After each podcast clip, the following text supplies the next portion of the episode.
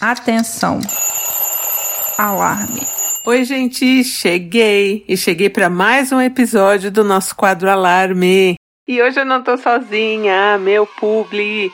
Quem está aqui comigo é o laboratório Mendelix. O mês de fevereiro é considerado mundialmente o mês das doenças raras. Apesar de serem raras, são mais de 300 milhões de pessoas que vivem com alguma condição rara. Por isso, a Mendelix criou o um movimento hashtag Os Raros São Muitos, mostrando a pluralidade da comunidade de pessoas com doenças raras e trazendo para o centro da discussão experiências que reforçam a importância dos exames de diagnóstico genético.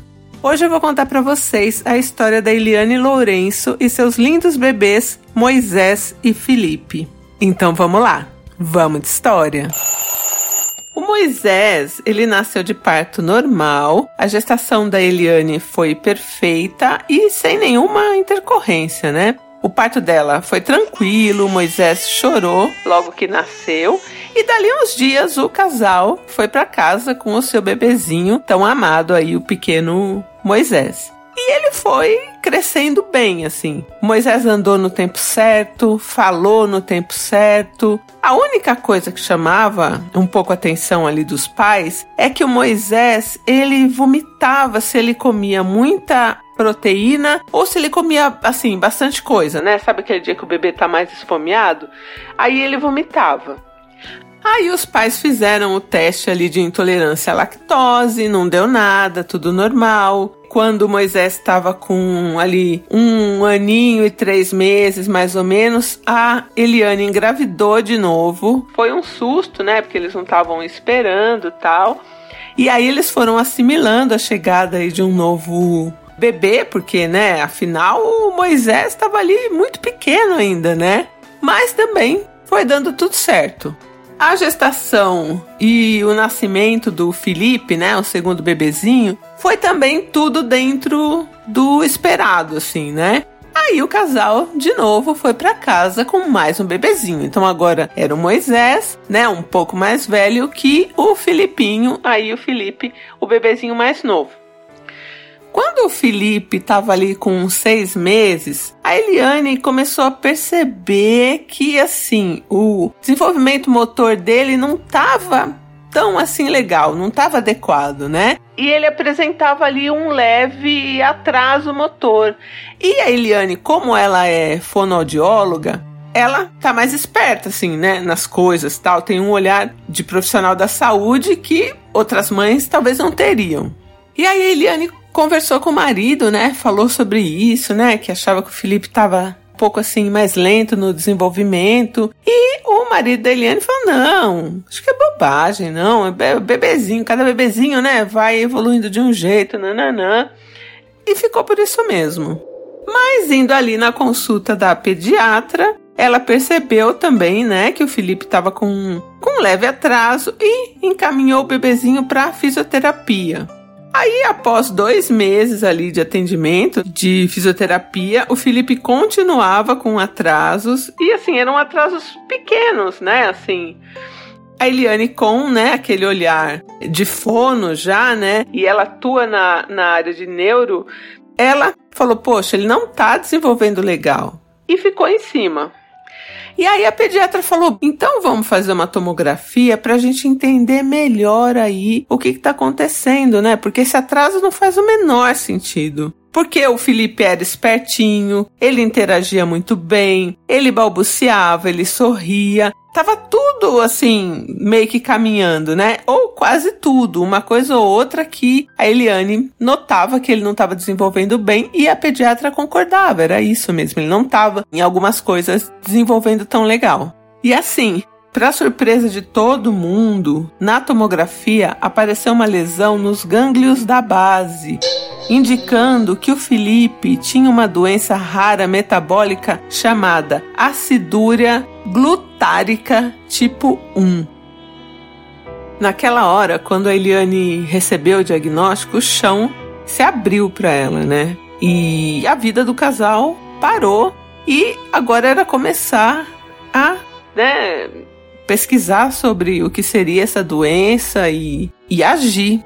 Só que a Eliane foi pesquisar sobre a doença e ficou mais apavorada, porque essa alteração metabólica é genética e ela e o esposo têm a mesma alteração. Só que é uma alteração que assim, se manifesta ou não.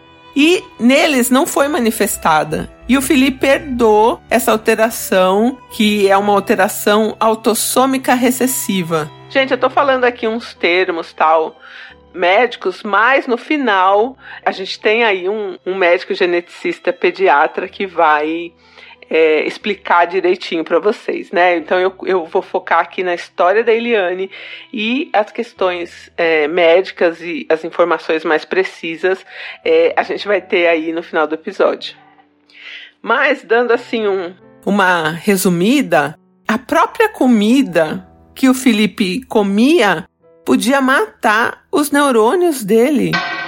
Então ele corria um sério risco, assim, um risco enorme de ter uma encefalopatia, um AVC, de perder todos os movimentos, de ter que usar uma sonda gástrica, nunca mais poder andar, falar, enfim. O que a Eliane estava pesquisando ali e lendo deixou ela apavorada. E aí a primeira coisa a se fazer era cortar a proteína animal. Então isso foi feito já de imediato e qualquer coisa, né, que tinha proteína, ele tinha que comer muito pouquinho assim, né? E tudo tinha que ser pesado. Até mesmo uma banana, o Felipe não podia comer assim de maneira livremente. E até os três anos é o momento mais crítico, onde tem que ser feito esse controle bem rigoroso, né, para ele não ter uma crise que pode ser aí devastadora, né? E que, assim, né, pode acontecer a qualquer momento. Só que o Felipe tinha uma chance. Eles começaram ali o tratamento e pensa, tudo isso agora na pandemia, né? Então, tudo tinha que ser feito para que o Felipe não manifestasse, né, essa doença ali até os três anos e tal. Hoje o Felipe tem dois anos e seis meses, ele não teve crise. E, né, graças à equipe médica, ao fato, né, de ter sido descoberto cedo e tal, a Eliane também atribui isso a muita fé, né, que ela tem em Deus, tal, né? Tem essa questão também religiosa para Eliane. E aí, durante todo esse tempo, né, que os pais ficaram mais focados ali no, no Felipe, o Moisésinho, né, o bebezinho ali que nasceu primeiro, ele foi deixado meio de lado.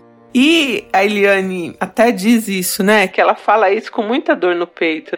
Mas ela precisou doar todo o tempo e esforço que ela tinha para salvar o Felipe dessa crise que ainda, né, ele não, não, não tem os três anos, mas que agora tem muito menos chances, né, de acontecer. E aí, voltadas ali, né, agora com um pouco, né, menos de pânico, porque o Felipe tá saindo dessa fase que seria mais crítica, né, se ele manifestasse a doença. O marido da Eliane conversando ali com uma outra pediatra e contando, né, do caso do Felipe, a pediatra falou para ele assim: Poxa, por que, que vocês não fazem um, um teste genético chamado teste da bochechinha? E ela falou: Olha, faz nos dois meninos, né? Faz nos dois. E aí eles foram lá, coletaram, né, a saliva da bochecha dos bebês e em 20 dias é, saíram os resultados. E gente, o Moisés tinha a mesma doença do irmão. Na hora, a Eliane ficou em choque porque o Moisés tem a mesma doença e assim, ele não teve tratamento nenhum. Ele não teve tratamento adequado, nada, né? E foi descoberto agora de forma tardia por causa do teste da bochechinha. De alguma forma, o corpo do Moisés protegeu o bebezinho às vezes que ele comeu proteína, sei lá, de maneira livre, assim, ou proteína demais, o corpo dele deu um jeito ali de se proteger e não deixar a doença se manifestar. A Eliane faz parte de um grupo de mães com a mesma doença, né, dos filhos dela, e uma coisa muito triste que 90% das crianças ali daquelas mães do grupo tiveram a crise, né, a tão temida crise. E as mães não tiveram essa oportunidade de descobrir, né, de forma precoce, de ter orientação sobre esse exame, né, que é tão importante que, poxa, salva vidas, que é o teste da bochechinha. Eu mesmo nunca, eu não tenho filhos, tal, mas eu nunca ouvi falar nem por cima sobre teste da bochechinha. Vocês ouviram? Eu nunca ouvi. Hoje os bebês da Eliane estão bem, né? O Felipe, que foi o mais afetado pela doença, ele hoje já anda, já pula, corre, ele come pela boca, já tá soltando, né, algumas palavrinhas aí. E o Moisés tem uma vida normal, já toma medicação, foi cortada, né, toda a proteína e ele segue aí saudável e com todos os cuidados, com alerta lá no alto da Eliane e tal. E assim, né, essa história é um alerta, né? A Eliane mesmo diz que se ela soubesse desse teste da bochechinha, Lógico que ela teria feito assim que eles nasceram. E você não precisa esperar o seu filho ter qualquer sintoma para você realizar o teste. E no caso dos filhos da Eliane, eles nasceram ali sem nenhum sinal de algo grave. Então, poxa, se alguém tivesse falado, vamos fazer esse teste aqui da bochechinha só para ir, né, desencargo tal, enfim, né? Se outras mães, por exemplo, nesse grupo da Eliane tivessem feito esse teste. Então eu fiquei muito apavorada, porque pensa, ó, eu tô com os meus 46 anos, sou uma pessoa que tô na internet aí o tempo todo e nunca ouvi falar do teste da bochechinha. Poxa, essa é uma prestação de serviço né? Então fiquem ligados, falem sobre isso. Você encontrar alguém na rua, você falou, você conhece o teste da bochechinha tal, sabe? É bem por aí mesmo, vamos espalhar essa palavra. E agora a gente vai ouvir um pouco da Eliane, saber como estão os meninos agora. E depois a gente vai ouvir aí o Dr. Rodrigo Arantes, que é médico geneticista e pediatra, e vai falar um pouco pra gente sobre a acidúria glutárica do tipo 1 e tirar aí umas dúvidas que eu passei para ele e tal. E, gente, eu fiquei chocada, sério mesmo. E nem assim chocada com a doença, porque apesar de ser uma doença rara, a gente viu, tem tratamento e tem teste para ser, né, diagnosticada. Eu fiquei chocada da gente não ter essa informação do teste da bochechinha, que, poxa, faz toda a diferença na vida de um bebê. Devia ser assim, junto com o teste do pezinho, ter o teste da bochechinha, vocês não acham? Eu falando aqui, né, como pessoa leiga. Ainda bem, né, que tem o teste, que tem diagnóstico, que se vive sim com a doença rara, como é a acidura glutárica do tipo 1. E agora a gente vai ouvir a Eliane e o Dr. Rodrigo, e depois eu volto aqui para falar com vocês de novo. Olá, meu nome é Eliane Lourenço, eu sou a mãe do Moisés e do Felipe.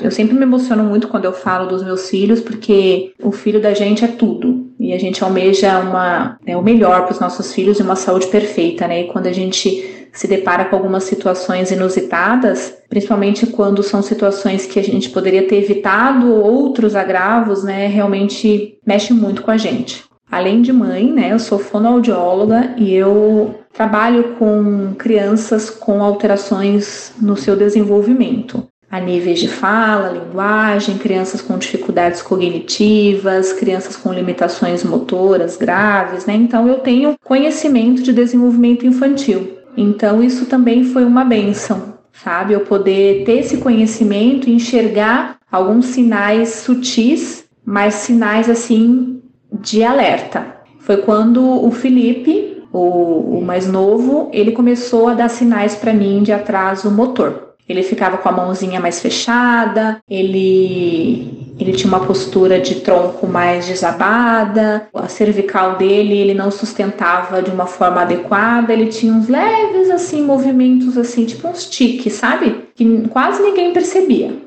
em contato com a pediatra, juntas a gente foi conversando, tentando entender todo esse atraso. Nesse processo de descoberta ali do Felipe, o Moisés continuava em pleno desenvolvimento, né? Então a gente acabou deixando ele um período de lado porque toda a atenção era focada para o Felipe, porque ele que estava dando sinais de atrasos sutis, né? Então Moisés ele estava até então tudo dentro do esperado. A única coisa que chamava atenção ali do Moisés é que ele vomitava, ele era uma criança vomitadora, mas também não era intenso. Fora isso, falou, andou no tempo certo, estava em pleno desenvolvimento. Então o foco nosso foi para o Felipe. A pedido da pediatra, a gente realizou nele então uma tomografia, um exame de imagem, e esse exame, para nossa surpresa, mostrou uma alteração estrutural numa parte específica importante do cérebro, que é os gânglios da base, que é um órgão responsável pelo planejamento motor. Então, logo a gente conseguiu entender por que, que ele estava com dificuldade também, um atraso no rolar, né? O engatinhar é um puro planejamento motor, tudo envolve planejamento motor, a fala, o abrir as mãos, o pegar as coisas, passar de uma mão para outra.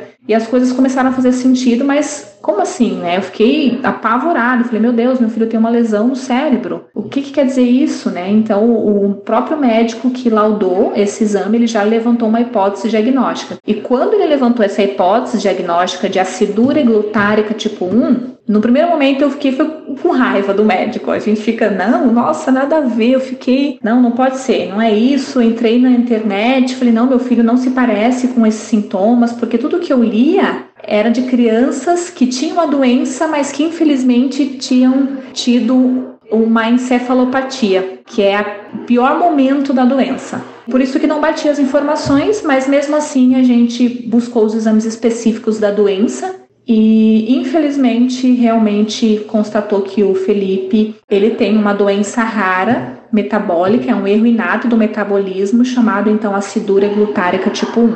Foi um momento muito delicado da minha família. Meu marido ficou muito chateado, ficou assim numa angústia profunda e ele teve sim um momento dele de luto, de choro e a gente eu respeitei, eu também tive os meus momentos e a gente se reergueu e foi em busca do tratamento comecei a estudar sobre a doença, entrei nos grupos de mães e aí eu entendi a gravidade da doença, porque essas crianças com esse erro inato do metabolismo, eles precisam de uma adequação na alimentação. E a alimentação do meu filho deveria ser praticamente isenta de proteína, lisina e triptofano. Então, a alimentação era a base de frutas, legumes, verduras e uma quantidade mínima de proteína do ovo, do, do leite, mas que iam ser liberadas aos poucos. Então, eu tinha que pesar uma uva, pesar uma banana, e o meu filho ele corria um risco até 3 anos de idade de ter essa tão temida encefalopatia, que é um AVC, onde a criança ela perde tudo que conquistou. Então eu lembro assim de, de eu colocar ele no berço beijar ele e no, na minha cabeça assim eu pensar Deus eu quero ver o meu filho no outro dia desse jeito que eu tô deixando cuida dele para mim e aí eu dormia no outro dia eu sabe quando você abre a porta pensando meu Deus o que que eu vou ver quando eu abri via ele se mexendo e tentando se erguer no bercinho parece que o meu ar assim soltava eu conseguia respirar novamente. Então o Felipe após o diagnóstico ele começou as intervenções com oito meses de vida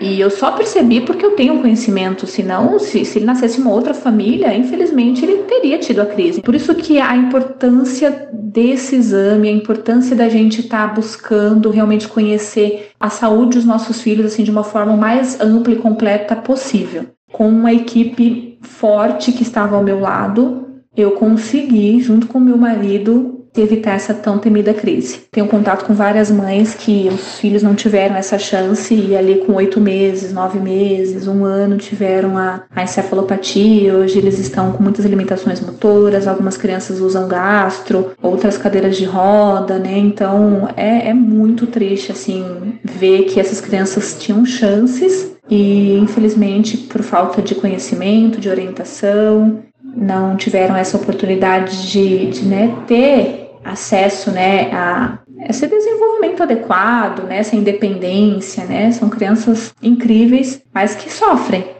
Já tinha um tempo que o meu esposo ele falava, vamos fazer um exame no Moisés, né, para ver se está tudo bem com ele.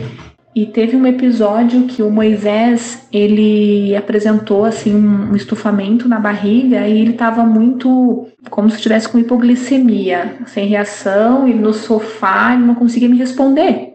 E foi quando o meu esposo, ele trabalha no hospital e ele se aproximou de uma pediatra que hoje inclusive nós somos bem próximas e contou a história, né, do Felipe. E aí ela falou: ó, por que, que você não faz o teste da bochechinha no Moisés também? Aí o, o Celso não conhecia sobre o teste da bochechinha e nem eu, e ela explicou né, da facilidade, da rapidez do, do, exame e que tinha a doença dos meus filhos incluída no, no, no teste, né? E na hora a gente decidiu fazer e, para nossa surpresa, o Moisés veio também com um diagnóstico de acidura glutárica tipo 1. E eu questionei até o médico o porquê que né, o Moisés ele não apresentou né, o AVC ou outros sintomas, porque ele tinha uma alimentação livre, não pesava nada, apesar que lá em casa a gente não tem uma alimentação assim muito à base de carnes, né? Mas ele comia ovo, carne, proteína à vontade. E aí o médico falou que ele estava numa porcentagem mínima de que o corpo dele o protegeu desse excesso de proteína, mas que ele precisava urgente iniciar com a L-carnitina, que é uma medicação que os dois tomam e vão precisar tomar a vida inteira. Hoje os meninos estão incríveis, assim, os meus filhos são um milagre na minha vida a gente primeiro a gente quer esconder, né? A gente não quer que ninguém saiba, né? Que nossos filhos têm alguma coisa. Mas isso assim, eu confesso que durou muito, assim, durou pouco tempo, sabe? Porque na verdade a história dos meus filhos é uma história de superação. E se eu posso usar a história dos meus filhos para evitar outras situações ruins, eu vou fazer isso. Vale a pena você lutar Invista na prevenção, não espere sinais, sintomas aparentes, faça o que tem que ser feito. Pergunte, questione, esse teste da bochechinha, gente, é tão simples e é um valor acessível, não achei um valor exorbitante. Vale a pena, pelos nossos filhos, qualquer centavo vale a pena. Os dois não tiveram a crise, mas o Felipe, ele tem algumas limitações motoras. Graças a Deus, ele começou a andar com um ano e sete meses. Ele anda com uma certa distonia, que são movimentos involuntários. Ele já tá com postura de mão aberta. A fisioterapia dele foi excelente, fundamental para o desenvolvimento dele. A terapeuta ocupacional também trabalhou muito as questões de motricidade fina. Agora, o próximo marco importante para o Felipe é a fala.